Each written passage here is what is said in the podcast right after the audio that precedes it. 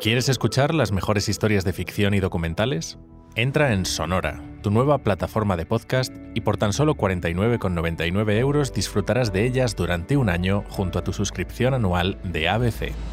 Llama al 900-810-042 o entra en abc.es barra sonora.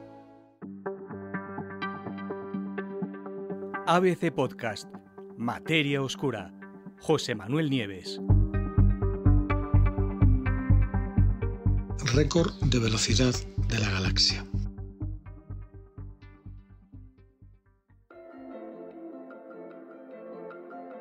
Hasta hace poco tiempo, los astrónomos apenas conocían a una decena de estrellas con trayectorias tales que les permitieran escapar de la fuerza de atracción de nuestra galaxia. Y todas las que conocían estaban impulsadas por poderosas explosiones estelares, supernovas especialmente. Claro, escapar de la gravedad de la galaxia no es una cosa tan sencilla. Sabéis que todos los objetos que tienen masa tienen una velocidad de escape en el universo. La Tierra, por ejemplo, la masa de la Tierra hace que cualquier cosa que quiera escapar de su fuerza gravitatoria tenga que superar una velocidad de 11,4 kilómetros por segundo. Esa es la velocidad de escape de la Tierra. Es decir, ningún cohete que no alcance esa velocidad, 11,4 kilómetros por segundo, será capaz de abandonar el planeta. Subirá, subirá hasta un punto que ya no podrá subir más y volverá a caer como si fuera una piedra. Pero es que la velocidad de escape de la galaxia es muy superior, de unos 550 kilómetros por segundo. Y haber encontrado estrellas que superan esa velocidad, es decir, que van a más de 550 kilómetros por segundo, para vencer la fuerza gravitatoria de la galaxia y poder escapar al espacio exterior, pues es tremendo. Imaginaros toda una estrella cientos de veces más grande que la Tierra, corriendo a más de 500 kilómetros por segundo.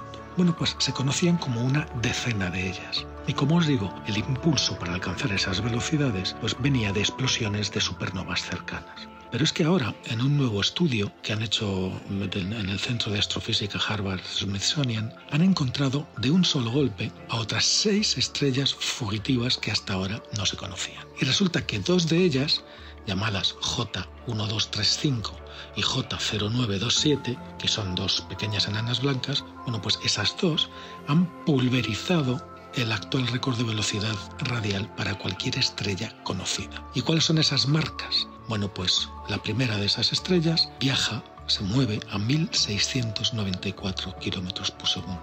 Y la segunda, que es la más veloz nunca vista, viaja a 2285 kilómetros por segundo. Una barbaridad. ¿Cuál es ese tipo de supernova?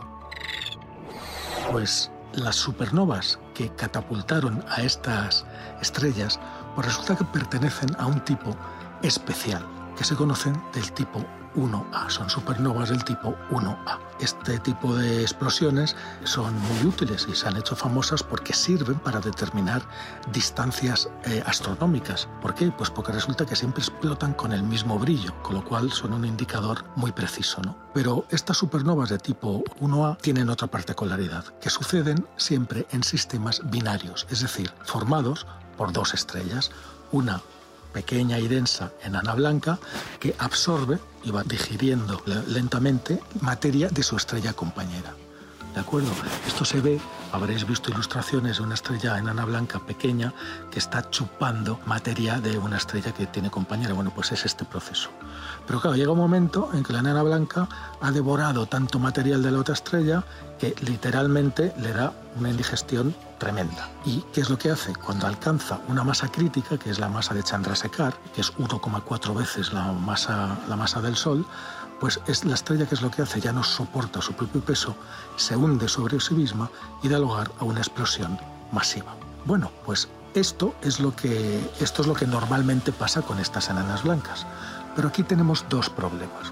Problema número uno, una explosión de este tipo no imprime la fuerza necesaria a la, a la, estrella compañera como para que vaya a las velocidades detectadas. Y dos, una explosión de este tipo debería de ser mucho más escasas de lo que realmente se observa, es decir, se ven muchas más de las que se piensa que deberían de haber. ¿Cómo se produce la detonación?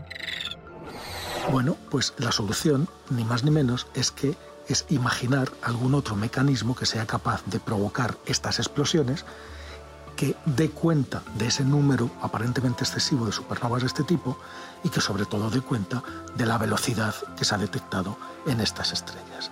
Y eso es un tipo de supernova del tipo 1A que es doble, doble detonación, se llaman de doble detonación. ¿Y cómo funciona esto? Bueno, tenemos la pareja de estrellas, la pequeña y blanca absorbiendo materia de la grande, ¿y qué es lo que le absorbe? Helio, al principio, ¿no? Va absorbiéndolo y lo va acumulando a su alrededor. ¿Qué sucede? Antes de alcanzar la masa crítica, que es lo que hemos dicho antes, pues resulta que la cubierta de helio explota y le hace de disparadero, provoca o mm, induce la explosión, una segunda explosión del núcleo de la estrella. Es decir, hay dos detonaciones, una de la capa externa de helio y la segunda, inducida por la primera, del propio núcleo de la estrella. Es decir, la estrella compañera se ve impulsada de golpe por dos potentes explosiones. ¡Boom, boom! Eso sirve para explicar, por un lado, que haya más supernovas del tipo 1A de las que, de las que se pensaba, y luego eh, las simulaciones indican que esta vez sí son capaces estas dobles explosiones de imprimir las velocidades observadas. Así que estas enanas blancas a la fuga son auténticas armas humeantes de dobles detonaciones de este tipo de estrellas. Y dicen los investigadores, no te quepa la menor duda que si encuentras una enana blanca que va tan rápido, está garantizado que procede de algún sistema binario de enana blanca en el que esta enana blanca explotó. Sencillamente, dicen, no hay otro canal concebible en el que podamos pensar para hacer que algo vaya tan rápido.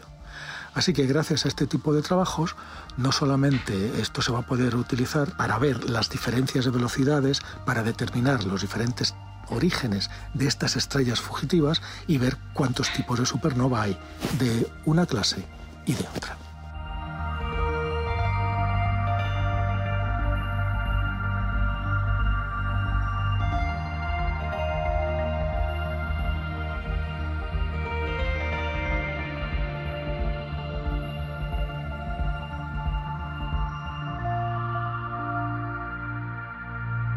Puedes escuchar todos los episodios en abc.es, iVoox, Wanda, Spotify, Apple Podcast y Google Podcast.